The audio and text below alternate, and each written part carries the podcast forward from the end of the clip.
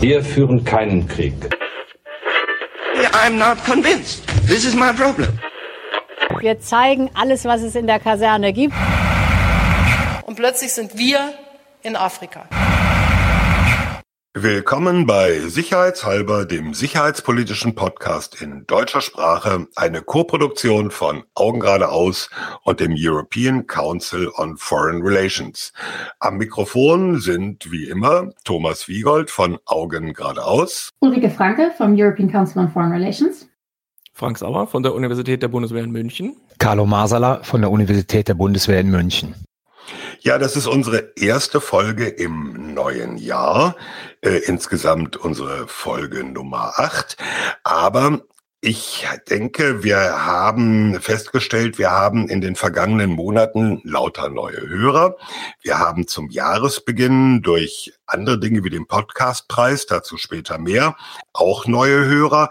Und deswegen sollten wir eigentlich nochmal sagen, wer wir eigentlich genau sind, was wir machen und vor allem, warum wir das alles machen. Wir haben äh, mit Sicherheitshalber im Juli vergangenen Jahres begonnen und die Überlegung war, es gibt äh, zum Thema Sicherheitspolitik viele englischsprachige Podcasts, aber eigentlich keine in deutscher Sprache. In die Lücke sind wir zielgerichtet reingesprungen und wir versuchen ähm, jedes Mal zwei bis drei sicherheits- und verteidigungspolitische Themen, die wir für wichtig halten, aufzugreifen. Dabei achten wir schon ein bisschen auf den aktuellen Bezug, aber wir wollen keine direkte Kommentierung der Tagespolitik machen. Außerdem haben wir noch ein zusätzliches Format, sicherheitshalber aktuell. Da geht's dann um aktuelle Ereignisse. Das äh, gab es bisher zum Beispiel zum Thema Drohnen über dem britischen Flughafen Gatwick. Da versuchen wir dann auch diese aktuellen Ereignisse aufzugreifen. Ja, nochmal kurz ähm, zur Vorstellung, wer hier eigentlich sitzt. Ich bin Thomas Wiegold, Journalist mit dem Schwerpunkt Verteidigungs- und Sicherheitspolitik und betreibe das Blog augengradeaus.net. Wer ist denn noch da?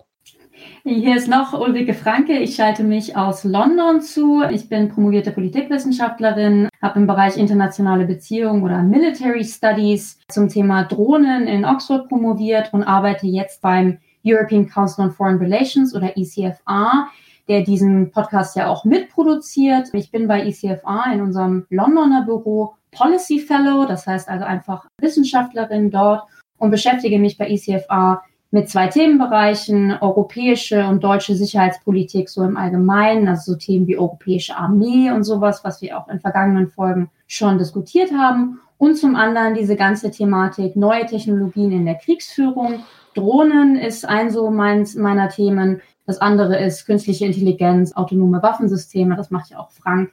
Das sind so die beiden Themenbereiche, zu denen ich meistens schreibe und rede und vortrage und eben auch hier bei Sicherheitshalber gerne diskutiere. Ich äh, wurde gerade schon erwähnt. Ich bin Frank Sauer, ebenfalls Politikwissenschaftler an, äh, ich bin an der Universität der Bundeswehr in München. Und wenn ich es ganz äh, hochtrabend formulieren sollte, würde ich sagen, ich interessiere mich für den Nexus zwischen Sicherheit, Technologie und Gesellschaft alles Mögliche, was da irgendwie reinfällt, interessiert mich. Äh, hier bei Sicherheitshalber rede ich auch viel über Rüstungskontrollthemen. Ich freue mich, dass wir wieder da sind. Carlo? Carlo Masala ebenfalls äh, an der Universität der Bundeswehr in München, Professor für internationale Politik, habe in der Vergangenheit, bis ich nach München gekommen bin, immer mal wieder zwischen Universität und äh, Think Tank und Politikberatung gearbeitet. Schwerpunktmäßig interessiert mich eigentlich alles, was mit den Bereichen von Sicherheitspolitik, den militärischen Aspekten von Sicherheitspolitik zu tun hat. Großmächtekonflikte, äh, neue Weltordnung und dann natürlich auch noch mit dem Schwerpunkten auf mein Leib- und Magenthema, die transatlantische Allianz. So, jetzt müssten aber die beiden Wissenschaftler kurz nochmal erklären, ihr seid an der Universität der Bundeswehr in München, also das Sprachrohr des Bundesministeriums der Verteidigung. Ja, genau so ist es. Also wir sind sozusagen das Propagandainstrument des BMVGs. Nein, Thomas, die Universitäten... Seid euch auch nicht so billig, denselben Gag zu wiederholen, den wir in Folge 1 gemacht haben, aber hey. Ja, vor allem, ne, das kann man wunderbar rausschneiden, Carlo. Ich bin gespannt, wo das noch auftaucht. Die Universitäten der Bundeswehr werden richtigerweise vom Verteidigungsministerium finanziert. Sie bilden studierende Offiziere aus. Sie sind aber in ihrer Lehr- und Forschungstätigkeit nicht an das BMVG gebunden, erhalten von dort aus keine Weisungen, sondern wir berufen uns auf Artikel 5 des Grundgesetzes der Freiheit von Forschung und Lehre und Wissenschaft.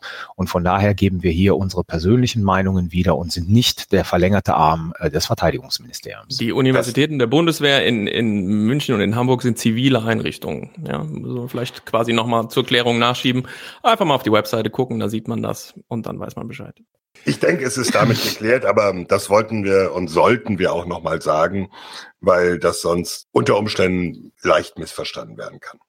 Okay, ich habe vorhin schon gesagt, wir haben, glaube ich, etliche neue Zuhörerinnen und Zuhörer bekommen, dadurch, dass wir für den Podcastpreis nominiert sind. Yay! Super, ne? Jetzt müssen wir den Preis auch noch kriegen.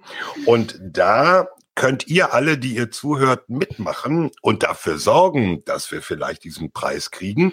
Wenn ihr auf die Webseite podcastpreis.de geht und da dem Weg über die Rubrik Abstimmung und dann zur Unterrubrik Bildung folgt, da findet ihr sicherheitshalber, da könnt ihr diesem Podcast eure Stimme geben und wenn ich das richtig verstanden habe, sozusagen mehrmals täglich oder jeden Tag oder so ähnlich, ne?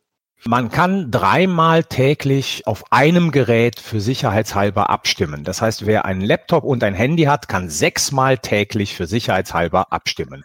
Go, ja, vote for it. Oh, und wer ein Laptop und ein Handy und ein Desktop hat, kann neunmal. Ja? Okay. Und, ja, so ist es Gerne nicht mal gemeint. den Kollegen fragen, ob er mal dessen Rechner kurz benutzen kann. Ja, okay, aber das, das, damit fangen wir jetzt gar nicht an. Nein, es soll eine faire, eine ehrliche Abstimmung sein und die anderen machen es genauso. Richtig. Wir zeichnen diese Folge auf am Donnerstag, den 10. Januar 2019. Wir haben diesmal zwei größere Themen und eine neue Rubrik. Deutschland hat am 1. Januar wieder einmal einen nichtständigen Sitz im Sicherheitsrat der Vereinten Nationen angetreten. Das wird uns in den kommenden Jahren viel Diskussionsstoff liefern. Und äh, über dieses Thema wollen wir unter anderem mit unserem Gast, dem Völkerrechtler Karl Philipp Sassenrath, reden und dabei etwas grundlegender über das Verhältnis von Macht und Recht und Recht und Macht in der internationalen Politik. Als zweites Thema haben wir uns vorgenommen, eine Bilanz der deutschen Bundeswehr Auslandseinsätze. Da kann man viel zu sagen. Gucken wir mal, was uns dazu einfällt. Und zum Schluss ein neues Segment, dazu dann später mehr.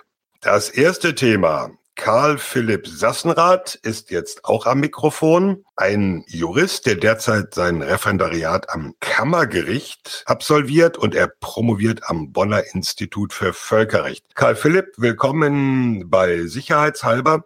Magst du noch ein bisschen erzählen, was du eigentlich genau machst? Ja, zunächst vielen Dank für die Einladung. Ich freue mich sehr auf die Diskussion.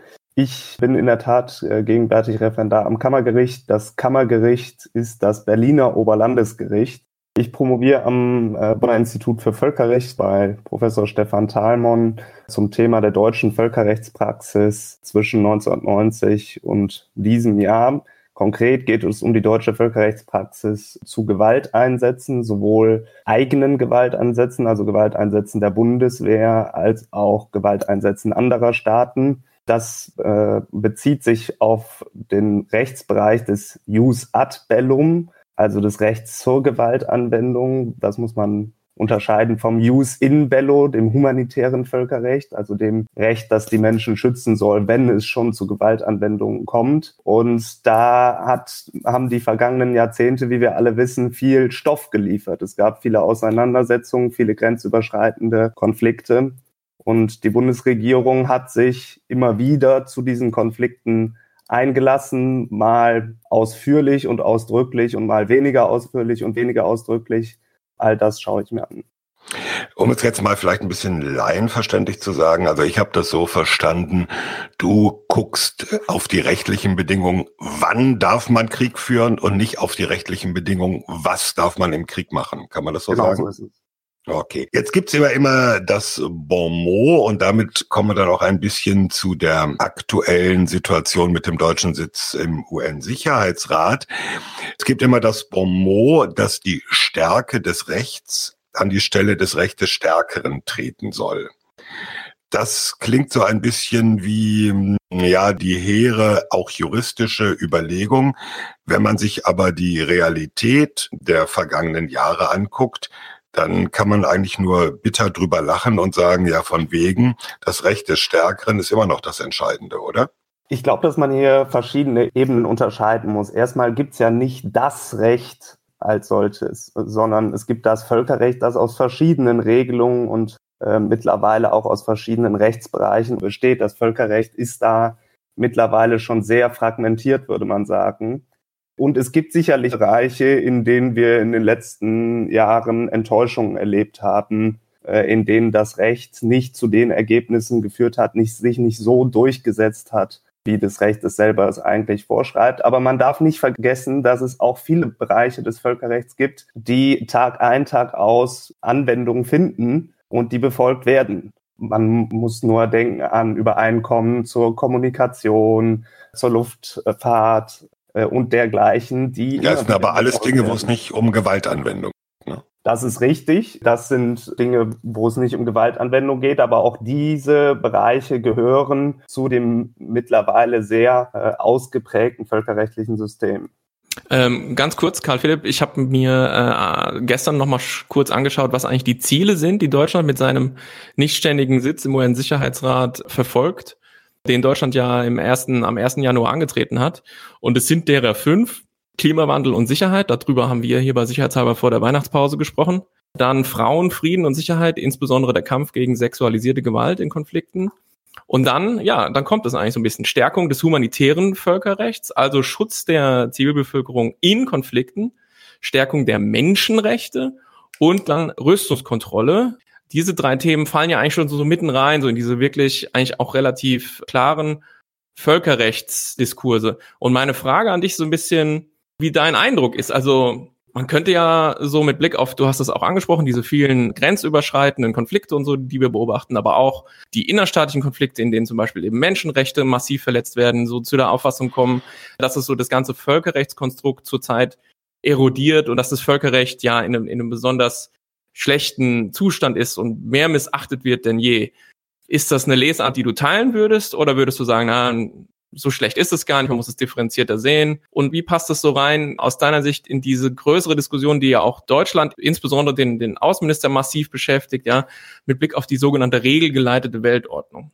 Ich würde da mehrere Sachen zu sagen. Erstens, du hast mehrere Themenbereiche genannt, zu denen sich Deutschland einbringen möchte. All das fällt äh, in den außenpolitischen Leitreden, die der Außenminister halten oder auch der ständige Vertreter Deutschlands im Sicherheitsrat, Christoph Heusgen, äh, unter das Stichwort der regelbasierten internationalen Ordnung, das also immer wieder jetzt in den Mund genommen wird. Das ist ja schon mal ein erstaunlicher Begriff, dass man sich den überhaupt zu eigen macht. Wieso ist er so erstaunlich? Erstens wegen dem, was er nicht sagt. Es ist gerade nicht die Rede von der liberalen Ordnung und es ist eigentlich äh, ein sehr nüchterner Begriff. Ein, äh, ja, man würde fast sagen, ein typisch deutscher Begriff in seiner Sperrigkeit. Regelbasierte internationale Ordnung. Ich meine, den kann man auch auf Englisch übersetzen. Rule-based international order, aber auch das ist typisch deutsch. Sperrig, würde ich fast sagen. äh, aber, ja, aber vielleicht gleich was zu, warum typisch deutsch. Man, man kann ja sagen, äh, dass man sich an internationale Regeln hält, dürfte vielleicht auch für andere Nationen nicht, nicht so völlig abwegig sein. Mit Ausnahme der USA zurzeit vielleicht. Oh. genau, absolut. Das ist aber gleichzeitig auch ein sehr pessimistischer Begriff. Oder vielleicht ist es falsch zu sagen, ein sehr pessimistischer Begriff, aber es ist, wie ich sagte, ein relativ zurückhaltender Begriff, weil man sich eben auf diesen Bereich der objektiv feststellbaren Regeln zurückziehen möchte. Und weil man offenbar alleine diesen Bereich zum gegenwärtigen Zeitpunkt, wo Frieden und Stabilität in großen Teilen der Welt in Gefahr sind, äh, noch für möglich hält, diesen Bereich zu schützen. Du hast, Frank, hast eben äh, unterschiedliche Bereiche ausgemacht in denen Deutschland sich für diese regelbasierte internationale Ordnung einsetzen möchte. Du hast auch auf das humanitäre Völkerrecht hingewiesen, das dann da immer ausdrücklich angesprochen wird ich bin eigentlich ein bisschen enttäuscht, dass man sozusagen zu dem Recht der Gewaltanwendung, dem Use ad bellum, da überhaupt nichts mehr sagen möchte, sich da also völlig zurückziehen möchte in diesem Bereich. Und das ist eigentlich auch im, im Rahmen meiner Arbeit eine Überraschung, dass gerade Deutschland, dass er auch dieses äh, Use ad bellum mit Artikel 26 im Grundgesetz, Artikel 25 im Grundgesetz verfassungsrechtlich verankert hat, sich in diesen Bereichen so zurückhaltend zeigt. Also du würdest dir eine noch ambitioniertere und noch offensiv das Völkerrecht stärkende deutsche äh, Position und, und sozusagen deutsche Aktivität äh, in den nächsten zwei Jahren wünschen. Habe ich es richtig verstanden? Die ist das sozusagen noch zu zaghaft? Äh, machen wir es mal konkret. Nehmen wir mal ein paar äh, Beispiele der letzten Tage und Wochen, zu denen man sich hätte völkerrechtlich äußern können. Beispielsweise die chinesische Drohung gegenüber Taiwan.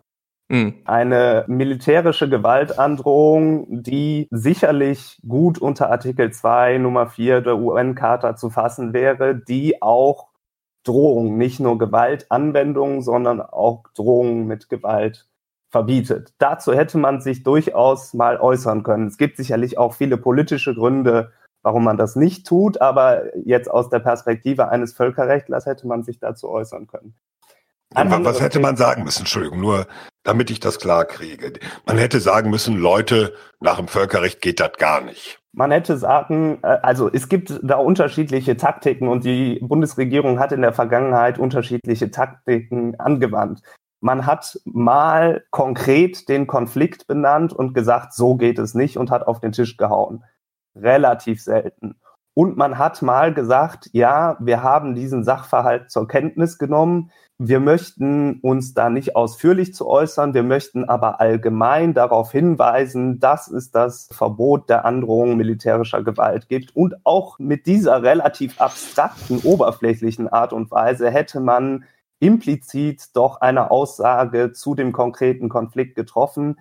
Beides hat man in diesem Fall äh, nicht gemacht. Ich glaube, Carlo will sagen, warum, warum man eigentlich Kanonenboote schickt. Nein, das will ich nicht sagen. Totaler Unsinn. Nee, ich, mir fällt bei der ganzen Diskussion fallen mir einfach mal so ein paar Fragen ein, die ich dich gerne fragen würde. Ich sehe das ja genauso sozusagen, dass man diese Rhetorik der liberalen Weltordnung jetzt fallen lässt und nur noch von der regelbasierten Ordnung redet. Mal sehr blöd. Das macht natürlich Sinn, weil alle sind an Regeln interessiert. Das sagt ja aber noch nichts darüber aus, welche Regeln gelten sollen. Das heißt, ist dieser Rückzug nicht auch sozusagen das Tor öffnen für eine Neuverhandlung von Regeln? Weil darum geht es ja meines Erachtens anderen Staaten im internationalen System. Das zweite ist jetzt zu diesem ganz konkreten Taiwan-Fall. Ja, teile ich. Hätte man natürlich eine völkerrechtliche Aussage machen können. Aber mit welcher Zielsetzung eigentlich? Um zu zeigen, dass wir Deutschen sozusagen vehement dagegen sind, dass die Chinesen Taiwan militärisch drohen. Das würde ich sagen, das ist Common Sense. Also das muss man ja nicht betonen. Wir, die Chinesen werden unser Schweigen ja nicht so interpretieren, als ob sie jetzt dann plötzlich sozusagen für sie die, sich die Möglichkeit eröffnet, Taiwan dann doch militärisch einzunehmen. Also ich verstehe diese ganze Argumentation. Politisch stellt sich mir die Frage, eine mittlere Macht wie Deutschland mit äh, einem nicht unerheblichen, aber dennoch in diesen Fragen begrenzten Einfluss im internationalen System, kann natürlich völkerrechtliche, moralische Punkte und Prinzipien machen.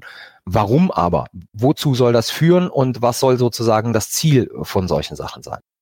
Ja, das beantwortet sich eigentlich, beantwortet sich deine zweite Frage mit der ersten Frage wir sind in einer Phase, in der viele Regeln zur Verhandlung stehen. Das müssen wir so sagen. Also einerseits sagt man, wir möchten uns einsetzen für die regelbasierte internationale Ordnung, stellen aber gleichzeitig fest, dass jedenfalls Teile dieser Ordnung, ja, wie ich eingangs schon erwähnte, Teile dieser Ordnung auch einer Revision unterzogen werden.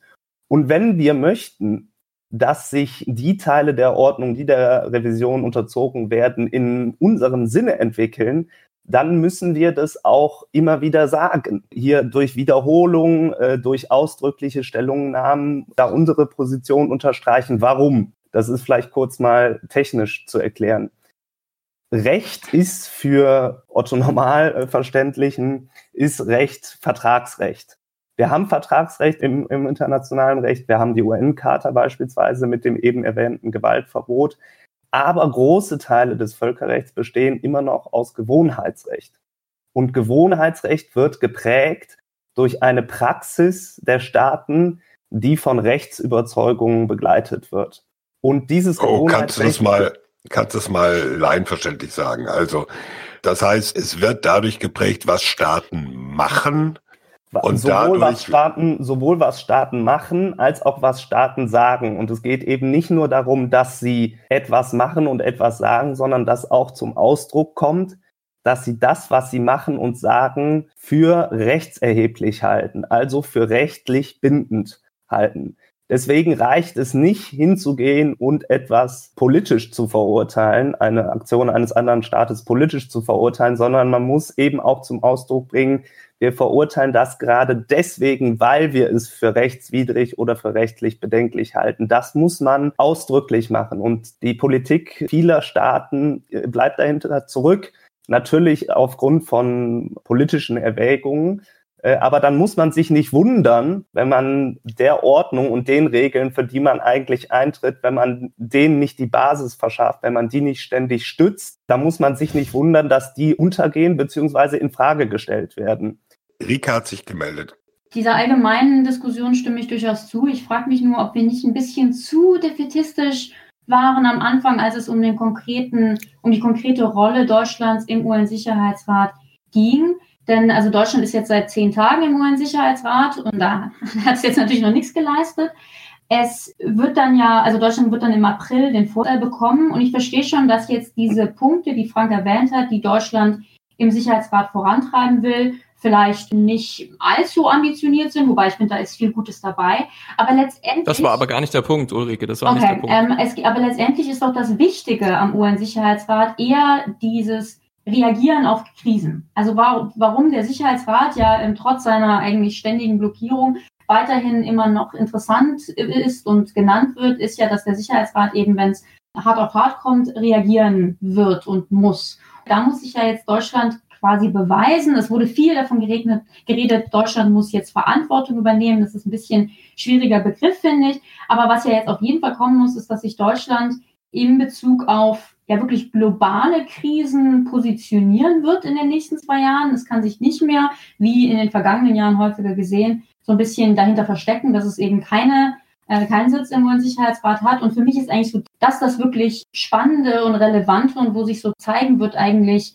ja, was für, ein, was für ein Tier Deutschland eigentlich ist im Jahre 2019. Also ich weiß nicht, ob Karl Philipp da direkt darauf antworten will, weil ansonsten habe ich ähm, einen massiven Widerspruch zu dem, was Rike da sagt. Aber ja, ich würde gerne unserem Gast oh, ja. zunächst einmal den Vortritt geben. Nee, Carlo. Jetzt hast du es angekündigt. Also, ich finde, es gibt einen grundlegenden Mythos, oftmals in der Öffentlichkeit, und den hast du gerade wiederholt. Der Sicherheitsrat ist in dem Sinne nicht blockiert, weil er genauso konzipiert wurde, dass er nur funktionieren kann, wenn die fünf Ständigen übereinstimmen. Und alles andere war von Anfang an, also seit den Konferenzen von Dumbarton Oaks 43, glaube ich, Karl Philipp korrigiere mich, ob das 43 oder später war, äh, war genauso vorgesehen, dass wenn sozusagen die fünf ständigen Mitglieder nicht übereinstimmen, das Vetorecht ein legitimes Mittel ist, um sozusagen keine Entscheidung herbeizuführen. Deswegen ist diese Redewendung von der Blockade des Sicherheitsrates der Vereinten Nationen meines Erachtens komplett irreführend. Der mhm. Sicherheitsrat ist so konzipiert, dass er funktioniert, wenn alle übereinstimmen. Wenn ein, eine Veto-Macht aus irgendeinem Grunde was nicht will, dann ist es genauso vorgesehen, dass der Sicherheitsrat dann nichts macht. Also kein ähm, Fehler im System, sondern das System. Ja, das System, mhm. weil letzten Endes wäre die Alternative, eine Vetomacht wird überstimmt, weil es eine andere Abstimmungsregel gibt. Und dann kann man sich mal vorstellen, was passiert sozusagen, wenn die USA, die Russen, die Chinesen, vielleicht auch die Franzosen oder die Briten vier, fünf Mal überstimmt werden, der Sicherheitsrat gegen deren Interessen handelt, was das für eine Auswirkung auf den Sicherheitsrat der Vereinten Nationen hätte. Zweitens, Deutschland muss sich jetzt nicht positionieren zu jeder globalen Krise, nur weil es äh, Mitglied im Sicherheitsrat ist. Ich sehe da die Notwendigkeit nicht, weil es ist halt ein nicht ständiges Mitglied im Sicherheitsrat und Deutschland wird klug genug sein, weil es kluge Politik betreibt, natürlich die Sachen zu pushen, bei denen man weiß, dass diese ständigen Mitglieder im Sicherheitsrat da mitziehen. Deutschland wird da nichts Kontroverses, äh, glaube ich, reinbringen, um eine der ständigen Mitglieder des Sicherheitsrates vorzuführen. Also ich finde, da überhöht man die Bedeutung, die dieser Sitz den wir jetzt für zwei Jahre haben, Realität für die deutsche Außenpolitik hat. Was ich meine mit muss, kann ich da noch ganz kurz einhaken. Wird Deutschland nicht qua Amt gezwungen, sich eben zu bestimmten Fragen zu äußern, weil es eben als nichtständiges Mitglied im Sicherheitsrat sitzt, soll heißen, wenn es zu einer Abstimmung kommt, egal worüber, was weiß ich, was in den nächsten zwei Jahren an Krisen kommt, dann hat ja Deutschland eben drei Möglichkeiten. Es kann für eine Resolution stimmen, dagegen oder sich enthalten. Und jede dieser drei Entscheidungen ist doch eine Positionierung irgendeiner Art. Natürlich heißt das nicht, dass es da jetzt immer irgendwie kontrovers drangehen wird. Aber, und ich glaube, das hat auch Heiko Maas so gesagt, ich würde ja schon sagen, dass das Interessante an diesen zwei Jahren ist, dass Deutschland eben Farbe bekennen muss, was bestimmte Konfliktbereiche angeht. Meine Perzeption war, dass wir in den letzten paar Jahren, also wir Deutschland, uns teilweise auch dahinter versteckt haben, dass wir eben zum Beispiel nicht im Sicherheitsrat permanent sitzen und bei so Fragen wie beispielsweise dem Syrien-Einsatz sowas gesagt haben wie, ja, wir unterstützen, was da die ständigen Mitglieder des Sicherheitsrats machen, aber äh, wir ähm, machen da nicht mit oder äußern uns nicht weiter. Und also ich finde schon, und vielleicht stimmt das jetzt nicht, da bin ich gespannt, was du sagst, Carlo, aber ich würde schon sagen, dass wir in den nächsten zwei Jahren eben zu mehr Themen Farbe bekennen müssen. Und das finde ich eigentlich so das, das Spannendste und das Interessanteste an dieser deutschen Mitgliedschaft jetzt. Also ich sehe ich sehe da die, nicht die sozusagen Kausalität und die zwingende Notwendigkeit. Und die, die letzte große Entscheidung, also in dem Bereich von Gewaltanwendung, ne, die die Bundesrepublik Deutschland als nichtständiges Mitglied im Sicherheitsrat getroffen hat, war damals die Enthaltung bei der Libyen-Frage. Genau. So, also von daher, ähm, ich finde, die Bundesrepublik äußert sich in all diesen Fragen äh, beständig und versteckt sich da nicht. Ich sage nicht, dass das, was sie sagt, dann Sinn macht, ne? Aber sie versteckt sich nicht. Ich sehe jetzt nicht, dass äh, als Mitglied im Sicherheitsrat für diese zwei Jahre da eine größere Notwendigkeit besteht, deutlicher zu werden und offener zutage zu treten mit Positionierungen. Es besteht keine Notwendigkeit in dem Sinne. Man wird durch niemanden gezwungen, sich zu äußern, auch als Mitglied des Sicherheitsrats. Natürlich nicht. Aber wenn man selber den Anspruch formuliert, für eine regelbasierte internationale Ordnung eintreten zu wollen, dann muss man sich auch zu diesen Regeln äußern und seine Meinung, seine Rechtsansicht zu diesen Regeln kundtun, denn diese Äußerungen fließen dann in die gewohnheitsrechtliche Entwicklung und somit in die Bildung dieser Regeln selbst ein. Mhm. Das hat äh, nicht zwingend was damit zu tun, dass man sich zu jedem Konflikt politisch äußert. Also hier muss man äh, diese beiden eben, diese politische Äußerung und diese rechtlichen Äußerungen muss man unterscheiden. Man kann sich zu allen möglichen Konflikten politisch äußern. Das sind aber nicht automatisch auch rechtserhebliche Äußerungen. Ja, aber umgekehrt, Entschuldigung, Entschuldigung, da muss ich mal kurz rein. Das ist doch illusorisch. Wenn man sich die Bundesrepublik Deutschland zu einem Konflikt völkerrechtlich äußert, wird es doch immer auch als politische Äußerung verstanden. Das Jawohl. ist so rum, so rum wird ein Schuh draus, aber eben nicht andersrum. Nicht, wenn man sich politisch äußert, ist das automatisch auch eine rechtserhebliche Äußerung. Jetzt aber nochmal ganz kurz, Rike hat doch recht. Also ich meine, wenn man äh, abstimmen darf, muss, dann äh, muss man eben eine der drei Optionen ziehen, Zustimmung, Ablehnung oder äh, Enthaltung. Und ich darf mal dran erinnern, dass diese Enthaltung 2011 bei der Frage äh, Libysche Libyen-Einsatz, mhm. ja, also äh, das war diese Flugverbotszone, äh, ja, also massiv Wellen geschlagen hat und bis heute als eine der Wegmarken gilt, sozusagen in der Entwicklung äh, der deutschen Außenpolitik in den letzten Jahren. Genau, das ja, war eine Enthaltung. Insofern ist da natürlich schon e enorme politische Brisanz. Ja, Moment, man muss aber sehen, die damalige Enthaltung war ja nicht äh, nur die Enthaltung, sondern danach kam, also der deutsche Zickzackkurs, die Enthaltung im UN-Sicherheitsrat, die quasi Zustimmung im NATO-Rat und dann noch zu sagen, äh, im NATO-Rat haben wir es nicht blockiert, aber deutsche Schiffe werden sich nicht an der Seeblockade beteiligen. Also es war hü hot, hü hot. Und das hat, glaube ich, das Bild geprägt. Wenn es nur die Enthaltung im Sicherheitsrat gewesen wäre, dann hätte das, äh, glaube ich, nicht diese Auswirkungen gehabt, die es so hatte. Ja, das würde ich bezweifeln. Also das würde ich mhm. bezweifeln. Äh, nur der Punkt, äh, weil wir hatten eine einmalige Situation, die für die deutsche Außenpolitik sozusagen eine Traumkonstellation, weil die Franzosen und die Amerikaner haben an einem Strang gezogen. Also etwas, was die deutsche Außenpolitik immer versucht hat, in diesen Bereichen herzustellen. Lag da vor und die Bundesrepublik hat sich dann enthalten. Von daher war schon diese Enthaltung im Sicherheitsrat mit Blick auf das Verhältnis der Bundesrepublik zu ihren beiden engsten Verbündeten in Europa und halt über den Atlantik, das war schon massiver Schlag ins Kontor. Was danach kam, hast du völlig recht, der Zickzackkurs, der verwirrte dann alle nur noch komplett.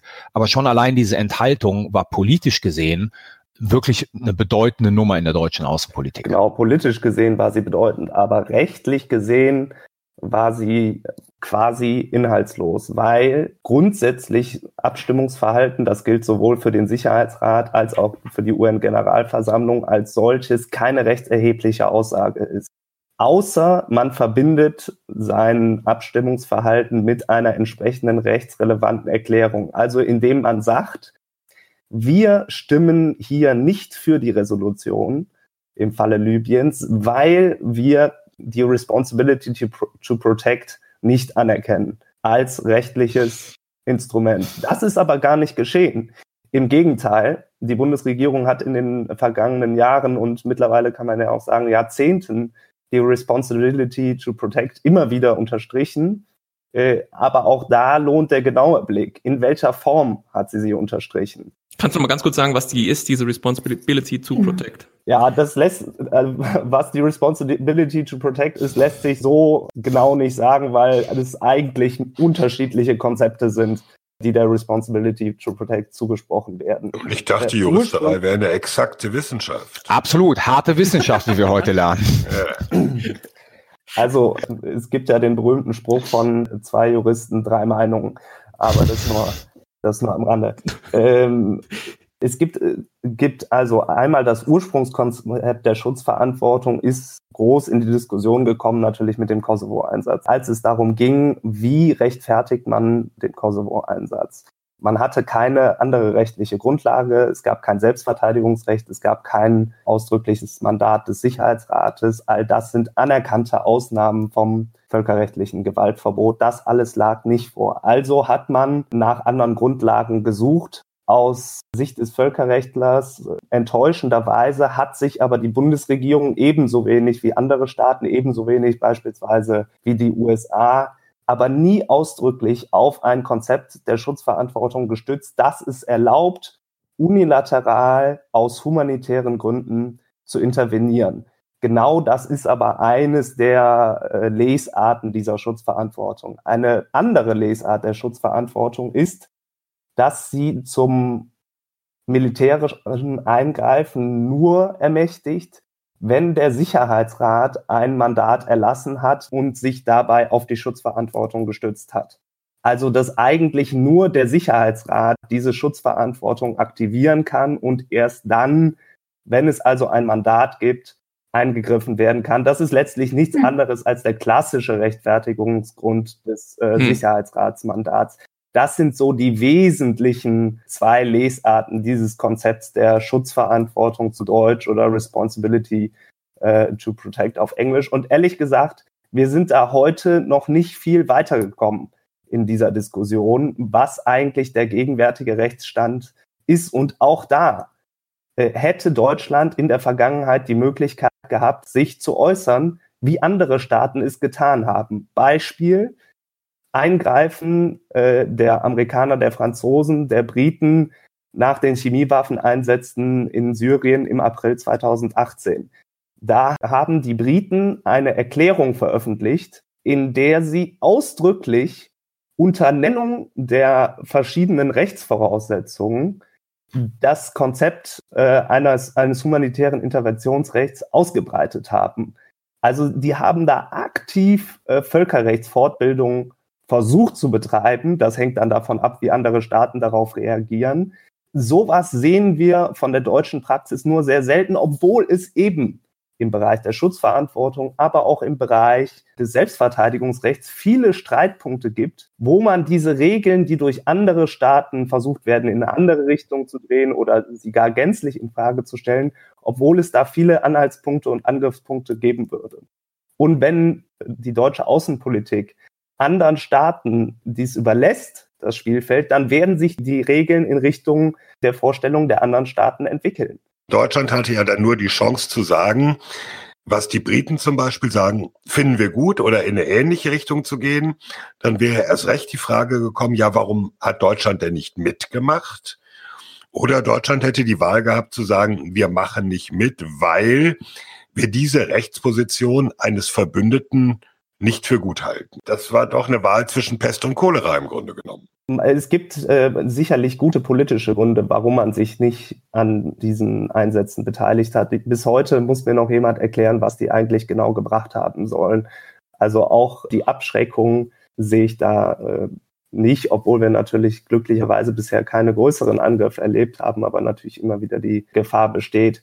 Äh, die Bundesregierung hat sich da wie so häufig dann in so eine Zwischenposition begeben. Und hier, das ist ein, ein interessantes Beispiel, wie sich aber doch in Nuancen auch die Position der Bundesregierung verändern kann.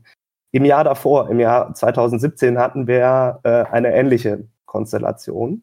Damals hat sich die Bundeskanzlerin und ich glaube auch die Verteidigungsministerin haben sich zitieren lassen mit der Beurteilung, dass sie diese Angriffe äh, seitens der Amerikaner und ihrer Verbündeten für nachvollziehbar halten würden. Eine sehr zurückhaltende äh, Bewertung dieser Einsätze. Ein Jahr später, also im April 2018, als die Angriffe unter Präsident Trump geschahen, hat die Bundeskanzlerin sich zitieren lassen mit dem Satz, dass sie diesen Einsatz für erforderlich und angemessen halten würden. Also von nachvollziehbar zu erforderlich und angemessen. Das ist schon ein rechtlich zumindest wahrnehmbarer Unterschied zwischen der Abwesenheit einer völkerrechtlichen Bewertung und einer dezenten völkerrechtlichen Billigung des amerikanischen Einsatzes, aber gleichzeitig natürlich nicht so eindeutig, dass man sich auch der Frage aussetzen musste, warum habt ihr euch da nicht selber beteiligt? Also das war schon geschickt gewählt, dieses erforderlich und angemessen. Einerseits Billigung, um die Verbündeten zufriedenzustellen und nicht vor den Kopf zu stoßen, aber andererseits nicht so ausdrücklich, dass man sich selber hätte beteiligen müssen, weil ja klar ist, dass es rechtmäßig mhm. ist. Also das ist schon sehr geschickt gewählt aus der Sicht eines Völkerrechtlers, äh, natürlich aber immer noch zu wenig, weil immer noch zu wenig ausdrücklich, was ist denn nun die Grundlage und ist es jetzt wirklich rechtmäßig oder im Graubereich oder was auch immer. Rike. Ein kleiner Hinweis in diesem Kontext, äh, gerade für die neuen Hörer, die, die sich für die Frage so Responsibility to Protect, also äh, Schutzverantwortung und so interessieren. Wir haben in Folge 5 mit Konstanze Stelzenmüller über die liberale Weltordnung gesprochen. Und da ging es genau auch um diese verschiedenen Arten der liberalen Weltordnung, äh, die klein angefangen haben und sich dann irgendwie gerade in den 90ern ausgeweitet haben, eben auch so Ideen wie die Schutzverantwortung. Äh, das könnte in dem Kontext noch interessant sein. Also Folge 5 für die, die sie noch nicht gehört haben. Okay. Carlo. Ja, vielleicht äh, nochmal eine grundsätzliche Frage, Karl Philipp. Ähm, du hast in deinem Eingangsstatement einen Satz erwähnt oder so formuliert, bei dem sich mir alle Nackenhaare aufgestellt haben nämlich der Satz, das Recht hat sich so nicht durchgesetzt. Was mich als Politikwissenschaftler natürlich zu der Frage führt, wie kann sich denn Recht so durchsetzen? Muss Recht nicht durchgesetzt werden durch diejenigen, die sozusagen die Möglichkeiten haben, Recht zu setzen und Recht durchzusetzen, beziehungsweise die Rechtseinhaltung ähm, zu überprüfen und die Rechtsverletzung zu sanktionieren. Also das führt jetzt natürlich auf diese große Frage zurück, die, die im Völkerrecht ja auch diskutiert wird. Also gibt es sowas wie eine internationale Gemeinschaft, in der sich sozusagen äh, Recht entwickelt und äh, Recht bindet, ohne dass es irgendwelche Mächte gibt, die ähm, Recht durchsetzen, wenn sie Interessen dran haben? Oder ist es nicht eher so eine äh, staatsorientierte Perspektive, die hier gelten sollte, eine machtpolitische Schule, die sagt, äh, Recht wird gesetzt, Recht wird geschützt.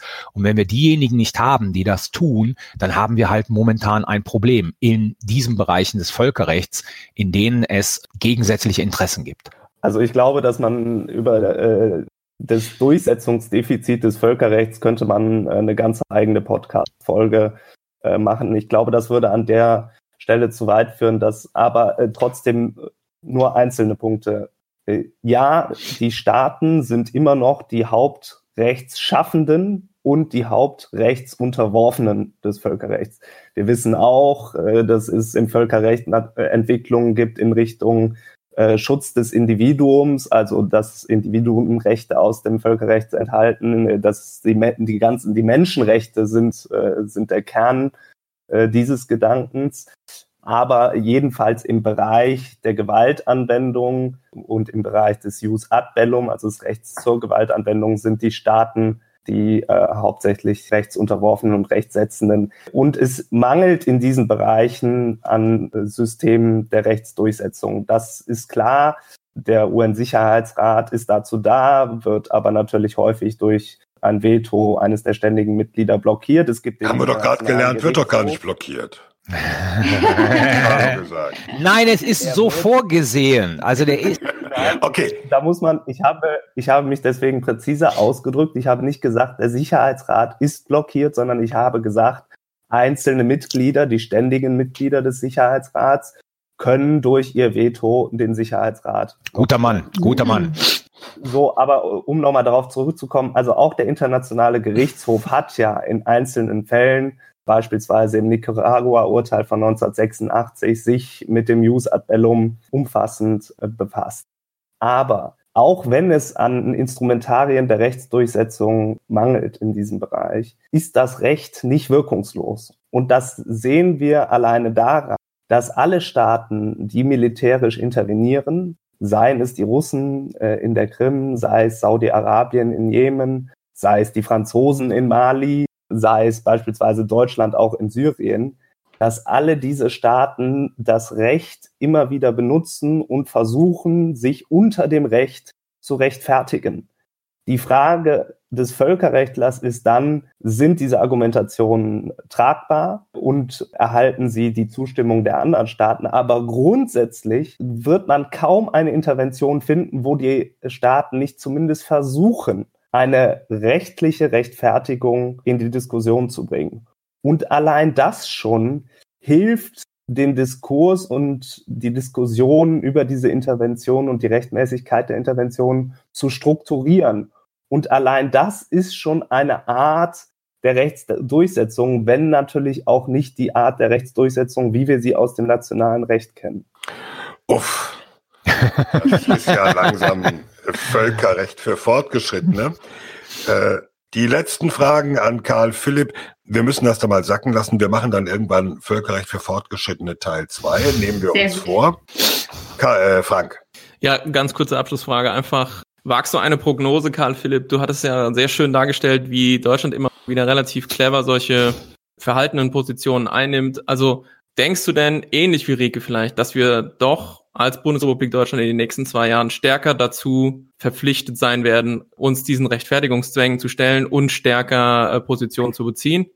Einfach, was ist so dein Bauchgefühl? Äh, wird da doch der nichtständige äh, Sitz im Sicherheitsrat Deutschland nötigen, klarer völkerrechtspolitisch, äh, ja, politisch, kann man, jetzt mal, äh, Position zu beziehen, ja oder nein? Man kann sich immer auf das Politische zurückziehen und äh, das Rechtliche dann außen vor lassen sofern man sich also sehr vorsichtig ausdrückt. Wünschen würde man sich es aber schon. Und gerade im Hinblick auf den selbstformulierten Anspruch, die regelbasierte internationale Ordnung zu erhalten und zu stärken, gerade im Hinblick auf diesen Anspruch würde man das doch erwarten, dass Deutschland stärker und dezidierter Position bezieht im Sicherheitsrat, aber auch in der nationalen äh, Diskussion äh, im Deutschen Bundestag, dass hierzu ausdrücklicher und detailreicher diskutiert wird, äh, aber auch in der deutschen Öffentlichkeit. Das war ein geniales Schlusswort. Thema Völkerrecht für alle. Ganz herzlichen Dank an Karl Philipp Sassenrath. Wir werden in die Show Notes auch Links setzen zu dem, was er zum Beispiel geschrieben hat. Dann kann man sicherlich auch einiges zu der Position noch nachlesen. Karl Philipp, danke und wir haben eine Menge gelernt und äh, mal gucken, was daraus wird in den nächsten Jahren. Das war jetzt in der Tat Völkerrecht für Fortgeschrittene. Ich bin mal gespannt, wie die Hörerinnen und Hörer das annehmen. Wir waren ja schon auf einem ziemlich abstrakten Niveau teilweise. Jetzt werden wir ganz praktisch und schauen mal, ähm, das bietet sich ja zum Jahresbeginn auch immer an, auf die Auslandseinsätze der Bundeswehr. Derzeit haben wir 13 Einsätze, die reichen von den ganz großen in Mali und Afghanistan bis zum Mini-Einsatz zwei Leute als Berater in Libyen. Carlo, du hast dich mit dem Thema beschäftigt, auch was drüber geschrieben. Der Link kommt in die Show Notes. Kannst du uns mal kurz auf Stand bringen? Also, du hast es ja schon erwähnt. Seit 1991 ist die Bundeswehr in 46 Auslandseinsätzen gewesen. Stopp, da an der Stelle muss ich gleich reingerätschen, weil das tue ich immer an der Stelle. Ich bitte um Nachsicht. 91, ähm, ich würde die Zäsur bei 93 setzen mit den bewaffneten Auslandseinsätzen. Was davor war, zum Beispiel das Feldhospital in Kambodscha, waren ja im Wesentlichen humanitäre Hilfeleistungen. Aber okay, für die Zahl, für die Statistik können wir es so lassen. Gut. In den Show Notes äh, gibt es Tabellen äh, einer Sonderseite Zentrale für politische Bildung zur deutschen Verteidigungspolitik. Da kann man alles nachlesen. Da kann man sozusagen die Dauer nachlesen, den Beginn, das eingesetzte Personal äh, sowie die Kosten, sofern wir sie wissen. Also da könnt ihr euch komplett informieren darüber. Interessant ist, Thomas hat es schon erwähnt, es gibt äh, relativ große Einsätze und es gibt wie gegenwärtig den Einsatz in Libyen einen mit zwei Soldaten und es gibt äh, eine ganze Reihe von Einsätzen, wo sozusagen kleinere Anzahl an Personal eingesetzt worden ist. Aber mithin viele Auslandseinsätze, egal wie man es zählt, ob seit 91 oder 93, es sind und auch hier würde ich äh, die Zuhörer bitten, Zahlen der Bundeszentrale für politische Bildung mit den Zahlen, äh, die man bei Augen gerade ausfindet, zu vergleichen. Die Auslandseinsätze, das kann man diesen Tabellen entnehmen, sofern die Zahlen vorliegen, haben die Bundesrepublik Deutschland eine Menge Geld gekostet und was bei Auslandseinsätzen auch nicht ausgeblieben ist, es sind eine relativ hohe Anzahl von Toten zu beklagen, entweder durch Fremdeinwirkung oder sonstige Umstände. Auch hier variieren die Zahlen zwischen dem, was ihr auf Augen gerade ausfindet, das sind die aktuellen Zahlen, und denen in den Tabellen der Bundeszentrale für politische Bildung. Stellt sich die Frage, was für eine Bilanz ist jetzt eigentlich über diese ganze Zeit der Auslandseinsätze zu ziehen? Und ich habe mir mal vor ein paar Monaten in der Zeitschrift Internationale Politik äh, die Bemühungen gemacht, so eine Bilanzierung zu machen. Und ich finde, man muss bei dieser Bilanzierung drei Ebenen unterscheiden. Man muss eine politische Ebene unterscheiden, die die Frage stellt, wie geht eigentlich die Politik mit diesen Auslandseinsätzen um? Was ist das Ziel, das man politisch erreichen will und hat man diese Ziele politisch erreicht? Wie steht die Gesellschaft zu diesen Auslandseinsätzen und was eigentlich sind die Erfahrungen, die die Bundeswehr gemacht hat in diesen Auslandseinsätzen? Und ich finde, um das kurz zu machen, die Bundeswehr ist durch diese Auslandseinsätze bündnisfähiger geworden. Sie ist zu einem großen Teil Partner auf Augenhöhe geworden für andere Streitkräfte verbündeter Staaten. Sie hat gelernt zu kämpfen. Und das ist natürlich hauptsächlich in Afghanistan passiert, aber die Einsätze in ihrer Masse haben dazu beigetragen, dass die Bundeswehr sozusagen eine Armee geworden ist, die sich entwickelt hat und die heute in vielen Fällen auf Augenhöhe mit Verbündeten kämpfen kann. Politisch fällt meine Bilanz dieser Auslandseinsätze und da schaut man natürlich auf die großen also man schaut nach Afghanistan, man schaut vielleicht heute nach Mali. Die fällt eher durchwachsen aus, weil die Bundesregierung hat oftmals in diesen großen Einsätzen die Bundeswehr mit überhöhten politischen Zielvorsetzungen reingeschickt, die von vornherein eigentlich illusorisch waren zu erzielen. Stichwort ist natürlich die Stabilisierung, Demokratisierung Afghanistans. Ich glaube, da besteht Einigkeit darin, dass diese heutzutage eigentlich grandios gescheitert ist und Afghanistan auf lange Sicht ähm, ein sehr instabiler Staat sein wird. Also hier muss man sicherlich die Frage stellen, inwieweit sollte man zukünftig die politischen Ziele, die mit diesen Einsätzen verbunden sind, einfach ein bisschen realistischer halten. Mein großes Problem, glaube ich, besteht noch immer in dem Nexus Politik und Gesellschaft. Die Gesellschaft steht vielen dieser Auslandseinsätze insbesondere dann, wenn sie mit kämpfenden Elementen verbunden sind und wenn sie entfernt der Heimat stattfinden, äußerst skeptisch gegenüber. Also Sterben am Hindukusch ist bei einem Großteil der, Bundes der Bevölkerung der Bundesrepublik Deutschland nicht besonders populär und wird es zukünftig auch nicht werden. Und über lange Zeit, das ändert sich ein bisschen, aber über lange Zeit hat sich die Politik viel zu wenig darum bemüht, eine gesellschaftliche Zustimmung zu diesen Auslandseinsätzen zu erlangen. Also Auslandseinsätze waren immer dann ein Thema in der Politik, wenn es um die Mandatsverlängerung ging. Aber das Werben um die Notwendigkeit dieser Auslandseinsätze wurde eigentlich nie kontinuierlich betrieben, so dass man sich auch nicht darüber wundern darf, dass ein Großteil der Gesellschaft diesen Auslandseinsätzen extrem skeptisch gegenübersteht. Das nun mal als Aufschlag und als Eröffnung der Diskussion. Vielleicht von meiner Seite direkt daran anschließend. Äh, du hast einen sehr interessanten, wichtigen Punkt genannt, nämlich, dass diese Einsätze ja der Bevölkerung nicht gut erklärt wurden. Und mir ist nicht ganz klar, ob dieser enorme Wandel, den die Begründung für den Afghanistan-Einsatz, um den mal als Beispiel zu nehmen, äh, durchlaufen hat, über die letzten, ja, wie viele sind es eigentlich, äh, 16, 17 Jahre, darauf zurückzuführen ist, dass man da auch politisch zu Beginn sehr naiv war oder weil man eben dachte, man kann es der Bevölkerung nicht zumuten zu sagen, was da wirklich äh, passieren wird. Aber wenn man mal reinschaut, beispielsweise in die Bundestagsdebatten, da wird man feststellen, dass der Afghanistan-Einsatz zu Beginn ja mehr oder weniger als humanitäre Mission äh, verkauft wurde, sag ich mal salopp. Ja, also da ging es im Prinzip also, um Mädchenschulen bauen. Genau, ich spitze weiter zu, ja, Mädchenschulen bauen und und Brunnen bohren. Und irgendwann dann, drei, vier, fünf Jahre später, fand man sich in der politisch äh, sehr ja, kniffligen Situation, dass man eigentlich plötzlich umschwenken musste auf Kampfeinsatz. Also da steckt vielleicht natürlich auch eine der wichtigsten Lehren drin, mit Blick auf das politische Verarbeiten dieser Einsätze, äh, sich von Anfang an ein möglichst ehrliches Bild davon zu machen und das auch offen und klar zu kommunizieren, was die Bundeswehr und damit die Bundesrepublik Deutschland erwartet in diesen Einsätzen. Ich stimme äh, dem völlig zu, was du gesagt hast, Frank. Ich glaube sozusagen, die Bundesrepublik Deutschland, und da muss man weiter zurückgehen, da muss man zurückgehen auf den Fall der Mauer und die Wiedervereinigung. Dann sozusagen die Frage, die an die Bundesrepublik Deutschland herangetragen wurde, die Bundeswehr ins Ausland zu entsenden, diese ganzen Debatten, die wir hatten. Es war sicherlich damals richtig unter Volker Rühe, die deutsche Gesellschaft an Auslandseinsätze zu gewöhnen, indem man sie mit humanitären Argumenten verkleidet hat. Ja, also irgendwie das Gute irgendwo hinzubringen, dagegen konnte keiner in der Bundesrepublik Deutschland was haben.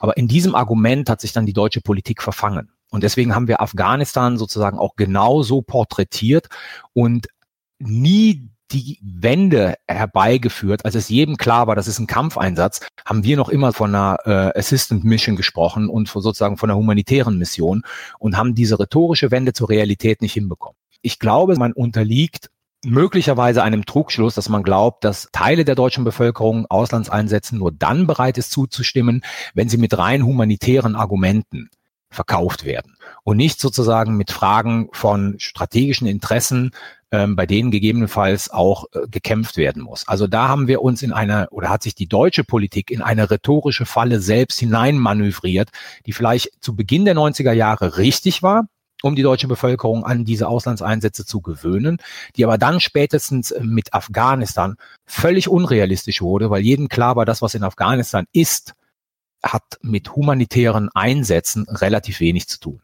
Aber eine Rückfrage vielleicht nochmal, wenn es erlaubt ist. Diese Zahlen sind ja vergleichsweise stabil. Also die Zahlen derjenigen in der äh, Bevölkerung, die sich sehr, sehr vorsichtig äußern mit Blick auf bewaffnete Einsätze im Ausland und ähnliches. Also die sind so ungefähr bei 50 Prozent. Das sind mal ein bisschen mehr, ein bisschen weniger. Und das ist besonders interessant mit Blick darauf, dass sich die äh, Zahl derjenigen in Deutschland erhöht hat, die gerne hätten, dass Deutschland mehr Verantwortung übernimmt, außen- und sicherheitspolitisch. Also da scheint es ja, ja so ein Disconnect zu geben zwischen auf der einen Seite, wir wollen mehr machen, ja, vielleicht auch unserer gewachsenen Rolle gerecht werden und wie das immer so schön heißt. Aber die Skepsis mit Blick auf militärische äh, Instrumente Instrumente, ist nach wie vor relativ hoch. Jetzt die Frage an dich, wie rum wird denn ein Schuh draus? Weil so ein bisschen klang das jetzt fast so, also wenn man es jetzt sehr böswillig auslegen wollte, dass diese Einsätze einfach nötig sind und die, die Politik eine bessere äh, Leistung erbringen muss mit Blick, äh, das den Leuten zu erklären und sie dazu davon zu überzeugen, dass das eben zu geschehen hat. Aber vielleicht ist es doch vielleicht umgekehrt so, dass die Politik besser zur Kenntnis nehmen muss, dass das eben der Demos ja und die Leute in Deutschland einfach nicht wollen. Also wie rum müssen wir es denn jetzt äh, lesen, diese, äh, diese mangelnde Verbindung zwischen Meinung in Deutschland und politischem Handeln? Ich würde auf die Frage nicht direkt antworten, weil ich das Problem anders sehe. Ähm, die eine Frage, die sich stellt, ist das notwendig? Und da würde ich natürlich nicht natürlich, aber da würde ich in vielen Feldern ein großes Fragezeichen dahinter setzen, ob es wirklich notwendig ist, sozusagen in den Auslandseinsatz zu gehen. So. Mein Punkt ist aber, wenn man eine politische Entscheidung trifft, egal was ich davon halte, ob sie richtig ist oder nicht, dann gilt es darum zu werben für diesen Einsatz. Und genau das ist der Nexus, der nicht passiert.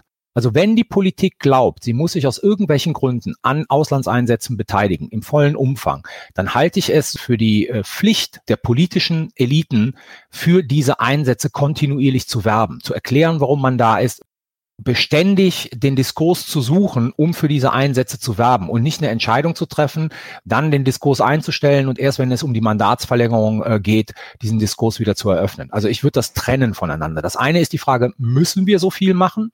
Da kann man sicherlich ein großes Fragezeichen dahinter setzen, weil wir oftmals ja irgendwo hingehen aus Solidarität mit Verbündeten mhm. und nicht aus eigenen Interessen. Mhm. Aber mein Punkt ist, wenn sich die Politik das ist das autonome Recht der Politik, entscheidet, dass sie das tun muss, dann muss sie verdammt nochmal auch für diesen Einsatz massiv werben, damit wir nicht in so eine Situation geraten. Ich sag mal, wie damals Kundus in Afghanistan, 70 Prozent sind dagegen, aber wir sind weiterhin dort und kämpfen. Erklär nochmal ganz kurz, was Mandatsverlängerung bedeutet. Mandatsverlängerung bedeutet, dass für den Einsatz der Bundeswehr in äh, Missionen ein Mandat des Deutschen Bundestags äh, vorliegt, das in der Regel, Thomas korrigier mich, für sechs Monate äh, gegeben nee, wird. In der Regel für ein Jahr in der Regel für ein Jahr gegeben wird und das dann nach einem Jahr verlängert werden muss. Und diese Verlängerung ist immer der Punkt, wo wir dann plötzlich über Auslandseinsätze wieder ganz kurz reden. Dann wird's verlängert in der Regel und dann reden wir nicht mehr darüber. Und genau diese Zwischenzeit ist meines Erachtens aber die Zeit, in der die Politik weiterhin für diese Einsätze werben muss. Genau, also aber, Parlamentsarmee, ne? das Parlament entsendet die Streitkräfte. Genau. Zum Thema Parlamentsarmee. Ich möchte hier mal eingrätschen, weil ich fand, was du gesagt hast, Carlo, am Anfang, das war mir ein bisschen zu zynisch. Also ich finde, du hast es dargestellt, als ob diese humanitären Fragen per se immer nur ein Vorwand der Politik sind, wie man das irgendwie der deutschen Bevölkerung schmackhaft machen kann. Und das gefällt mir aus verschiedenen Gründen nicht. Zum einen glaube ich das nicht. Und zum anderen finde ich die Trennung, ich finde, wir haben eine zu starke Trennung aufgemacht zwischen Politik und Gesellschaft. Denn wir haben ja eben, und das ist wichtig, eine Parlamentsarmee, die vom Deutschen Bundestag entsendet wird. Der Deutsche Bundestag setzt sich zusammen aus repräsentativen Politikern, die nicht nur direkt gewählt oder auch über Liste eingezogen sind, sondern eben auch aus dem Volk kommen. Insofern, diese humanitären Argumente, finde ich, sind kein Vorwand irgendwie für das Volk, damit die das kaufen, sondern es ist durchaus eben auch Anliegen von den Bundestag vertretenen Volksvertretern? Oder siehst du das wirklich so zynisch, dass du sagst, das ist alles, es geht um Beistand für Bündnispartner und strategische Ziele und wir erzählen was von Schulen bauen und Brunnen bohren? Carlo, darf ich dir mal einfach zur Seite springen? Du darfst noch einen Moment drüber nachdenken, was du sagst. Äh, Rike, ich verstehe schon, was du meinst. Ich habe so ein bisschen das Problem, dass ähm, selbst wenn die Politik die Entscheidung trifft, und das wird ja auch wenn letztendlich der Bundestag zustimmt, mit der Mehrheit der jeweiligen Regierungsfraktionen im mhm. Wesentlichen ausgehandelt. Und wenn ich mir das noch laufende aktuelle Beispiel des Anti-ISIS-Einsatzes angucke, diese Mission Counter Daesh, da ist also die Bundesregierung hingegangen und gesagt, wir wollen uns beteiligen, wir müssen uns beteiligen am Kampf gegen den IS in Syrien und im Irak. Und dann kommt ja, wir machen Fotos. Also wir schicken Aufklärungsflugzeuge, anders als nicht nur die USA, sondern auch die Briten, die Franzosen, die Niederländer, die Belgier, werfen wir eben keine Bomben. Weil wir sind ja nicht die richtig Bösen, wir machen nur Fotos. Klammer auf, für eine äh, militärische Operation sind natürlich Aufklärungsfotos genauso wichtig wie das Bomben werfen am Schluss. Aber vielleicht bin ich da auch ein bisschen zynisch an der Stelle. Wenn man das nach außen verkaufen kann, als wir werfen ja keine Bomben, sondern wir machen nur die Bilder, klingt das natürlich in der öffentlichen Vermittlung erheblich besser. Und ich behaupte mal, das war genau der Grund, warum es so gemacht wurde. Wenn ich da kurz nochmal historisch was einfügen darf, um den Punkt zu erklären, Rike. Satz aus, glaube ich, äh, sicherheitshalber Folge Nummer eins, den jeder von uns gesagt hat, ich habe dazu mein Buch geschrieben. ähm, Sehr schön. Kosovo-Einsatz. Du findest im Vorfeld des Kosovo-Einsatzes, du findest während des Kosovo-Einsatzes keinen einzigen deutschen Politiker, der von strategischen Gründen spricht, warum man sich an diesem Kosovo-Einsatz beteiligt. Es sind rein humanitäre Gründe. Es gibt dann die mhm. Rampe von Pristina, es gibt sozusagen den Hufeisenplan, es gibt die ethnischen Säuberungen und so weiter und so fort. Der Einsatz ist keine drei Tage vorbei. Da hält Joschka Fischer auf der Jahreskonferenz der DGAP die Festrede und sagt, kann man nachlesen in der FAZ, ist veröffentlicht worden in der FAZ damals, natürlich hatten wir auch strategische Interessen und legt die strategischen Interessen dar, die die Bundesrepublik hatte, um sich an diesem Kosovo-Einsatz zu beteiligen. Die findest du im ganzen Vorfeld, also bei der Kohl-Regierung, dann bei der Schröder-Fischer-Regierung. Während des Krieges findest du die nirgendwo dargelegt in öffentlichen Reden. Erst danach. Ja, wir versuchen über humanitäre Argumente die Zustimmung eines großen Teils der Bevölkerung zu diesen Auslandseinsätzen zu erzielen. Wir reden nicht über strategische Interessen. Das machen wir nicht, weil die Annahme ist, das kommt nicht gut an. Ob diese Annahme richtig oder falsch ist, mag ich jetzt nicht beurteilen, aber es ist das humanitäre Argument, das wir im Vordergrund schieben. Naja, ich meine, ich will dem nicht widersprechen. Also ich glaube gar nicht, dass es immer unbedingt irgendwelche perfiden ähm, Täuschungsstrategien sind ich glaube, dass man bei Afghanistan am Anfang tatsächlich einfach dachte, wenn, wenn man in die Bundestagsdebatten reinschaut, dass das jetzt eben Aufgabe der Bundeswehr sein wird, da in einem überschaubaren Zeitraum durch Brunnen bohren und Mädchenschulen bauen und äh, Good Governance Strukturen erstellen, dem den afghanischen Staat auf die äh, Beine zu helfen, sodass der dann irgendwie in zehn nee, Jahren dauert sechs Monate hat Schröder damals gesagt. Nach Hause ja, gehen kann. richtig. Aber ich glaube auch, ja, oder dauert sechs Monate. Also ich, ich weiß gar nicht immer, ob man da sozusagen unbedingt bösen Willen unterstellen muss, mag vielleicht zum Teil der, der Fall sein, aber vielleicht in, in, in der Breite ist das gar nicht der Fall. Aber ich denke, was mich konkret umtreibt zum jetzigen Zeitpunkt ist, die Frage, welche Lehren wir eigentlich aus Afghanistan ziehen. Wenn man mal schaut, äh, wie die Lage ist, da kann man auch bei Augen geradeaus ganz gut nachlesen. Das habe ich gestern mal gemacht. Da muss man sagen, die Gebietskontrolle der Regierung nimmt ab, die Kontrolle der Taliban nimmt zu, die Stärke der staatlichen Sicherheitskräfte, die wir ja aufbauen wollen, Polizei und Militär, um dafür zu sorgen, dass Afghanistan seine eigene Sicherheit in die Hand nimmt, nimmt ab. Die Stärke der Taliban nimmt zu. Im, in Afghanistan sind im vergangenen Jahr so viele wenn nicht sogar mehr Menschen ums Leben gekommen, wie, wie in Syrien. Ja, also das heißt, die Sicherheitslage ist katastrophal, der Trend geht in die gleiche katastrophale Richtung und wir müssen uns einfach klar machen, dass dieser Ansatz gescheitert ist, zu glauben, dass wir eben durch, durch solche Stabilisierungsmissionen auf lange Sicht unserer eigenen Sicherheit dienen. Und das offen anzuerkennen, heißt nicht dem Isolationismus das Wort zu reden, sondern das bedeutet, dass wir aufgefordert sind, Verantwortungsübernahme, insbesondere wenn es um militärische Mittel geht, zukünftig anders zu gestalten. Und ich glaube, dass wir beim Mali, wenn, äh, wenn ihr das noch erlaubt, äh, Gefahr laufen, denselben Fehler zu wiederholen. Carlo hat es vorhin super auf den Punkt gebracht. Er sagte, wir fragen in Deutschland in der Regel, welcher Verbündete bittet uns im Rahmen welcher multilateralen Mission darum, welche Aufgabe zu übernehmen. Und daran ist ja erstmal nichts falsch. Aber wir müssen eben uns vermehrt auch mal fragen, wie aussichtsreich ist es eigentlich, mit dem Übernehmen dieser Aufgabe das gewünschte Ziel zu erreichen? Und ich glaube, das ist nicht immer deckungsgleich. Und darüber müsste man mal viel öfter. Also ich meine, eine der Lehren aus Afghanistan, glaube ich, ist ja, äh, wir machen sowas nicht. Also Mali ist in, insofern mit Afghanistan nicht zu vergleichen. Mali ist nicht so ambitioniert wie Afghanistan. Also Afghanistan sehe ich für lange Zeit nicht mehr sozusagen als äh, Zielmarge deutscher oder gar, ich sage jetzt Anführungszeichen westlicher Politik, aber im Prinzip teile ich das. Und ich würde das Argument, das ich gerade gemacht habe, nochmal für Mali ziehen. Wer redet denn dauerhaft von Mali? Mali ist genauso ein Einsatz, der irgendwo verschütt ist, der mal hochgezogen wird, wenn es um die Mandatsverlängerung geht. Aber wer in Deutschland weiß eigentlich, was die Bundeswehr da unten in Mali macht? Das machen die Augen gerade Ausleser, die wissen das, weil Thomas regelmäßig darüber berichtet. Aber darüber hinaus führen wir doch keine Debatten über diesen Mali-Einsatz. Wir wissen doch gar nicht, was die Bundeswehr da unten in Mali macht. Ist schon richtig. Wobei bei Mali würde ich ja noch einen Punkt einfügen. Es ist, und da ist der Bogen zu unserem ersten Thema, es ist ein UN-Einsatz. Das ist nochmal eine ganz grundlegend andere Qualität. Da hat der Sicherheitsrat eine UN-Truppe hingeschickt, an der sich Deutschland beteiligt. Das wird auch in der Debatte darüber eigentlich immer wieder vergessen. Es wird so getan, als wäre Deutschland im, im, im Sinne imperialistischer Großmachtpolitik zusammen mit Frankreich da einmarschiert. Das ist ja mitnichten der Fall. Insofern muss jeder, der sagt, äh, Mali, große Scheiße, muss sich die Frage gefallen lassen, okay, findest du dann UN-mandatierte Sicherheitsratseinsätze auch große Scheiße?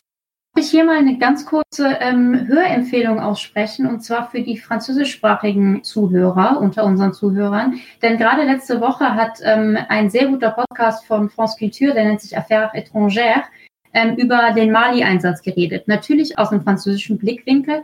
Was ich aber total spannend fand, sie sprachen nämlich dann irgendwann von äh, den anderen Kräften, die da noch sind, sprachen von den Amerikanern, sprachen von den Briten. Irgendwer warf mal dann ein, wie ist das denn mit Deutschland und der Bundeswehr? Und die deutsche Bundeswehr wurde dann in drei Sätzen abgetan nach dem Motto, naja, die können ja eigentlich nicht viel und ähm, die mussten sich doch letztens entschuldigen, dass sie kein vernünftiges äh, Gerät da unten haben. Das fand ich einfach total spannend, weil das eben so aus der französischen Sicht, da die Deutschen in Mali einfach ja wirklich vernachlässigbar waren und das ob der Tatsache obwohl Mali, wenn mich nicht alles täuscht, jetzt gerade sogar die größte deutsche Mission ist oder zumindest gleich es auch mit Afghanistan. Also es sind zwei Einsätze, nur kurz zur Erklärung. Es gibt ja. Deutsche im UN-Einsatz in Mali, in dieser Mission und es gibt parallel dazu eine Ausbildungsmission der Europäischen Union. Die steht im Moment unter deutscher Führung. Und wenn man beide Missionen zusammenrechnet, mit äh, roughly 1400 Leuten oder sowas, dann ist es größer als Afghanistan.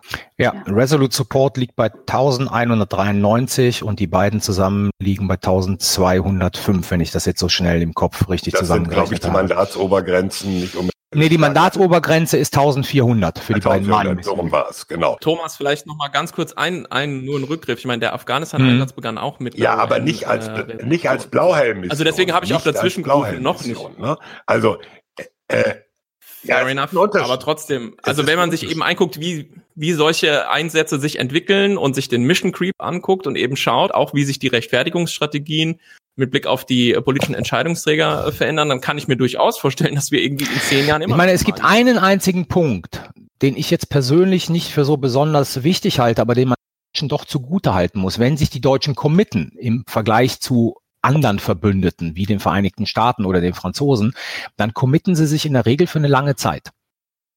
Also die Deutschen sind auch noch dann da, wenn andere sozusagen das Einsatzgebiet schon längst verlassen haben. Den Punkt muss man einfach mal sagen. Von daher sozusagen diese Frage von nachhaltiger Sicherheitspolitik wird, äh, glaube ich, da schon relativ ernst genommen. Ob das jetzt gut oder schlecht ist, steht auf einem anderen Blatt, aber man sollte es der Vollständigkeit halber äh, erwähnen. Äh, also ich würde gern noch auf zwei Dinge verweisen, ehe wir das Thema vielleicht ein bisschen abbinden. Zum einen, es gibt eine Übersicht über die Auslandseinsätze, auch regelmäßig von der Bundeswehr, wöchentlich, äh, wo zum Beispiel drinsteht, wie viel Soldaten in welchem Einsatz sind. Das ist die sogenannte Unterrichtung der Öffentlichkeit. Die ist auf den Bundeswehrseiten zu finden und als Archiv natürlich auch bei Augen geradeaus, wo äh, dann wöchentlich dann immer drin steht, was Sache ist. Und es gibt eine eingestufte interne Version für die Bundestagsabgeordneten, die natürlich deutlich ausführlicher ist. Wenn man sie lesen könnte, was man in der Regel nicht kann, weil sie ja eingestuft ist, dann würde man sehen, dass da in, inzwischen nicht nur die mandatierten Auslandseinsätze drinstehen, sondern auch die sogenannten einsatzgleichen Verpflichtungen.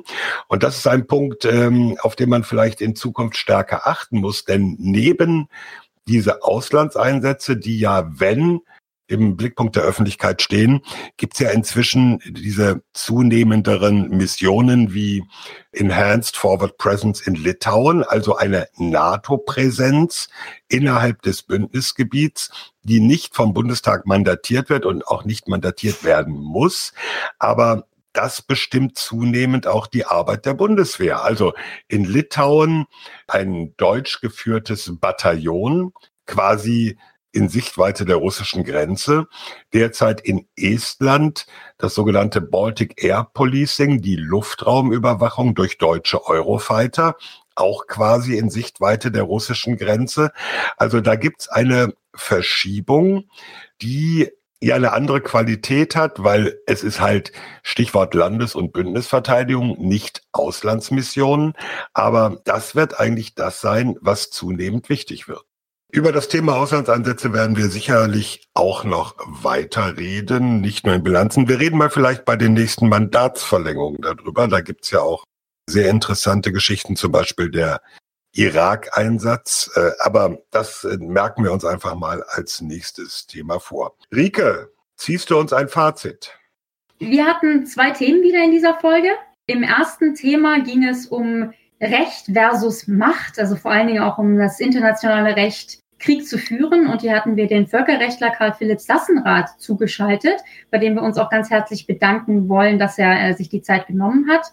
Der Aufhänger für diese Diskussion war, dass Deutschland ab dem 1. Januar als nichtständiges Mitglied im UN-Sicherheitsrat sitzt und dort ja, die regelbasierte Weltordnung äh, aufrechterhalten will. Ähm, es wird sich äh, zeigen, wie gut das funktioniert.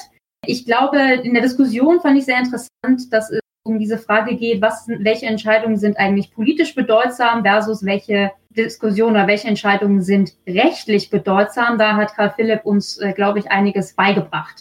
Das zweite Thema waren die Auslandseinsätze der deutschen Bundeswehr. Äh, wir haben seit den 1990er Jahren ähm, mehr als 50 Auslandseinsätze gehabt der Bundeswehr, die auch, ich habe es nochmal nachgeguckt, 21,6 äh, Milliarden Euro gekostet haben, den deutschen Staat. Und hier ging es eigentlich in unserer Diskussion vor allen Dingen darum, dass, tja, also entweder wird, werden diese Auslandseinsätze zu wenig strategisch kommuniziert oder sie werden zu wenig strategisch gedacht. Da gab es eine Diskussion darüber, ob denn humanitäre Gründe ein Vorwand sind oder doch ein Grund, diese Auslandseinsätze zu betreiben. Ja, vielen Dank. Und jetzt kommen wir, haha, zur Neuerung in diesem Jahr. Sicherheitshinweis. Wir haben eine neue Rubrik, nämlich den Sicherheitshinweis. Und in dieser neuen Rubrik wollen wir ein bisschen aktualitätsbezogener darauf eingehen, was ist eigentlich in den vergangenen Tagen, in den vergangenen Wochen aus unserer Sicht sicherheitspolitisch ein Knaller, ein wichtiges Thema, zu dem wir ganz kurz etwas sagen. Wer fängt an?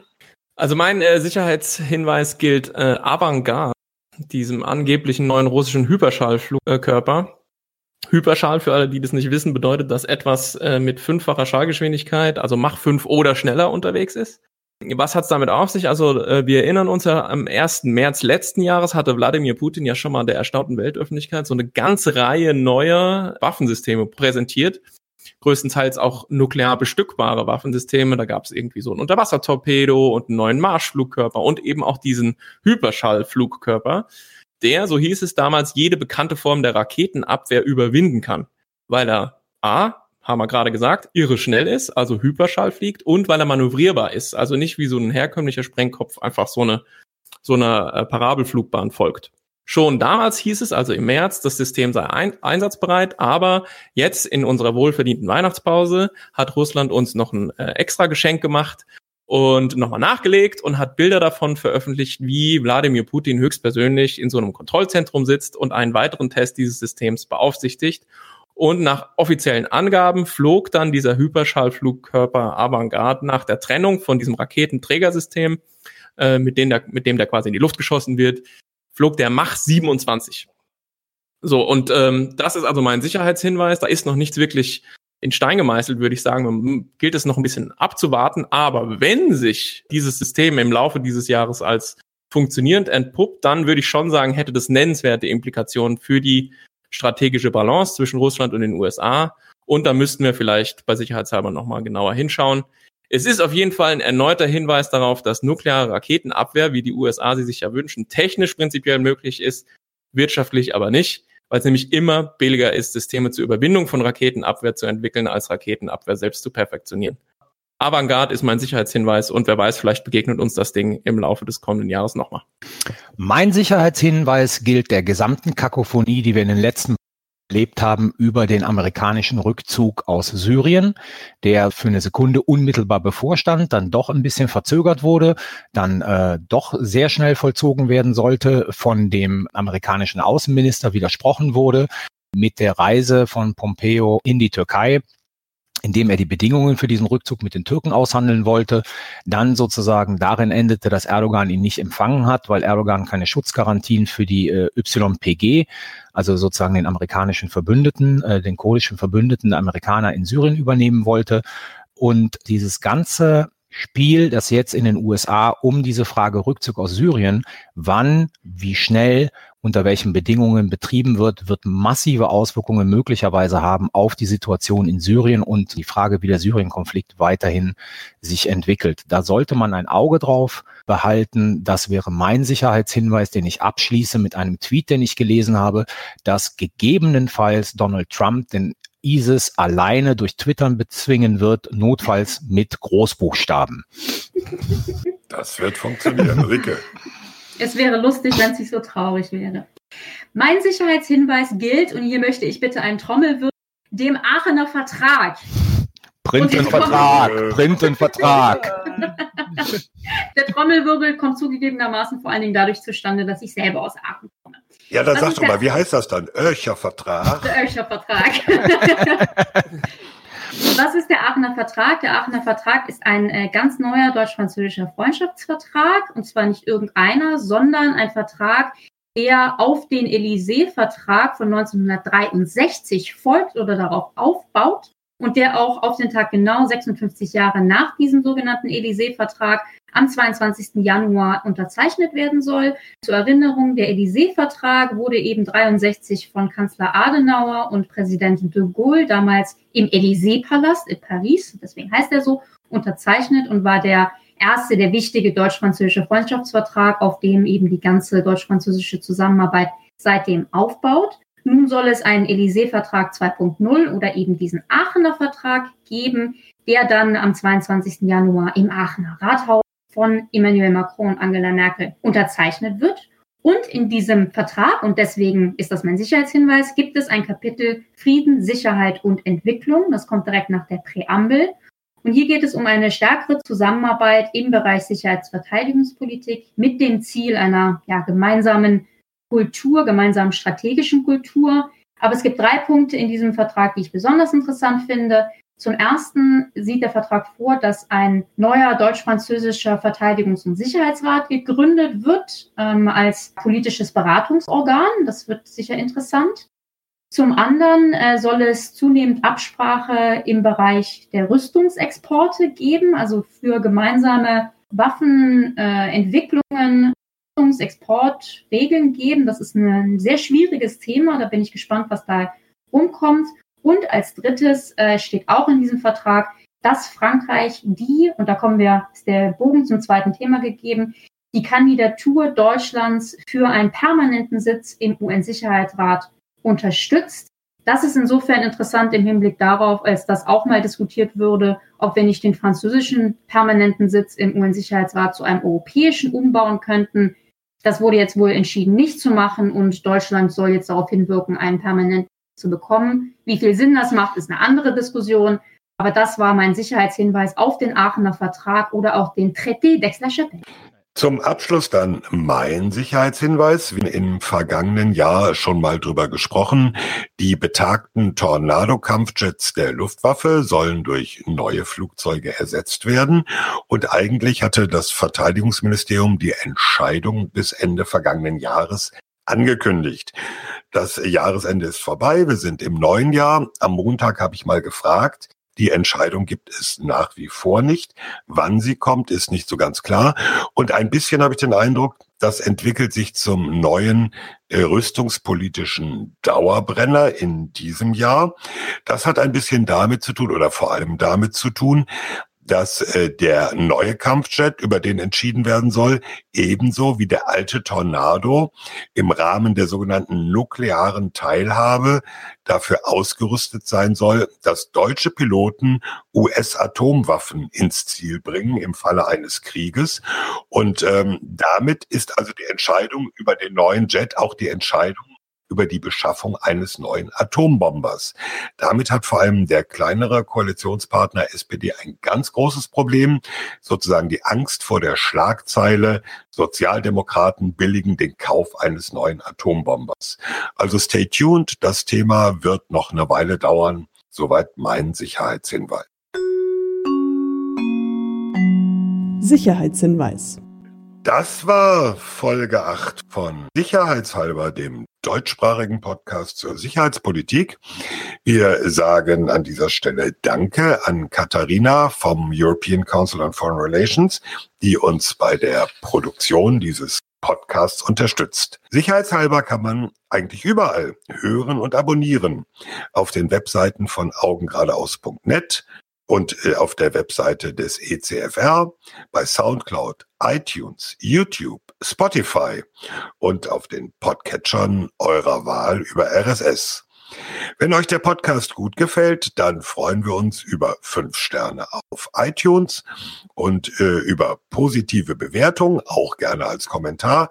Freuen wir uns, denn das hilft auch neue Hörerinnen und Hörern, den Podcast zu finden.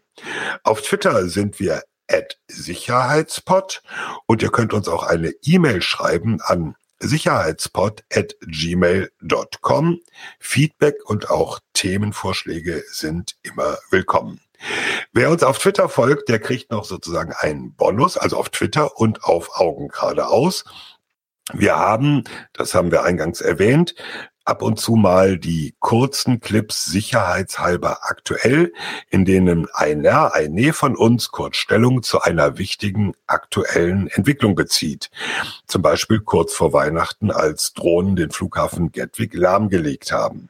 Da hat dann Rike als unsere Drohnenfrau Running Gag, sie hat ein Buch dazu geschrieben, äh, auch etwas äh, gesagt. Gut.